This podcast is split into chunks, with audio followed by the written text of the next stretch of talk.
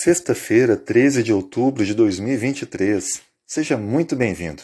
Hoje, o estudo conclusivo da lição 2, A Missão de Deus nos Alcança, parte 2.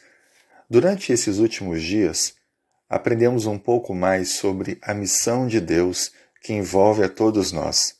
Partimos do texto bíblico de Mateus 28, 19, quando a Bíblia diz: Portanto, vão e façam discípulos de todas as nações batizando-os em nome do Pai, do Filho e do Espírito Santo.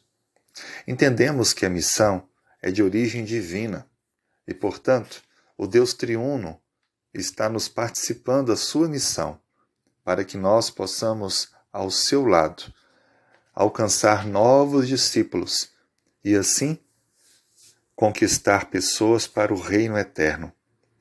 A Bíblia declara que Jesus ordenou aos seus discípulos que fizessem novos discípulos, ou seja, que se multiplicassem. Isso é chamado de grande comissão, aonde a declaração de Cristo tem como único verbo de ação o fazer discípulos, e os verbos auxiliares ensinar e batizar. Portanto, o foco da grande comissão é multiplicar o discipulado. Agora, qual o conteúdo deste processo? O Evangelho eterno, ou seja, a mensagem da salvação pela graça na pessoa de Jesus Cristo. Essa é a mesma mensagem desde o início. A graça de Deus é a única forma de termos a salvação. Não são méritos humanos, esforços pessoais, mas aceitar pela fé o Deus de amor que nos oferta o seu perdão e a sua graça.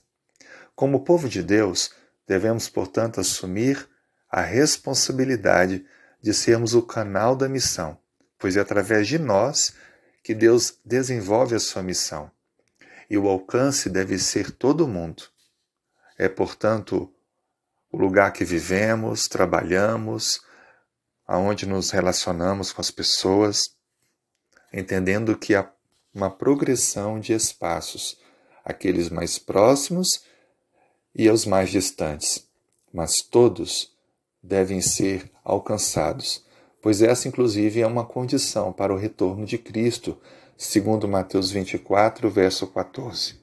Assim sendo, o que vimos durante a semana é que quando colocamos nossa vida nas mãos do Senhor, aceitando o seu chamado, santificando nossa vida como proclamadores do Evangelho, nós temos a alegria de ver a conversão de muitos para a verdade.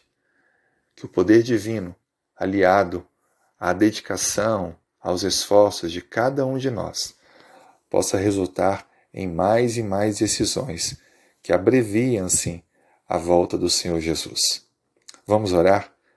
Obrigado, Senhor, por esse dia. Obrigado pelo privilégio de sermos chamados teus discípulos. Nos capacite, conduza-nos e que a cada dia possamos ver os resultados em vidas transformadas pelo poder do Evangelho. Oramos em nome de Jesus. Amém.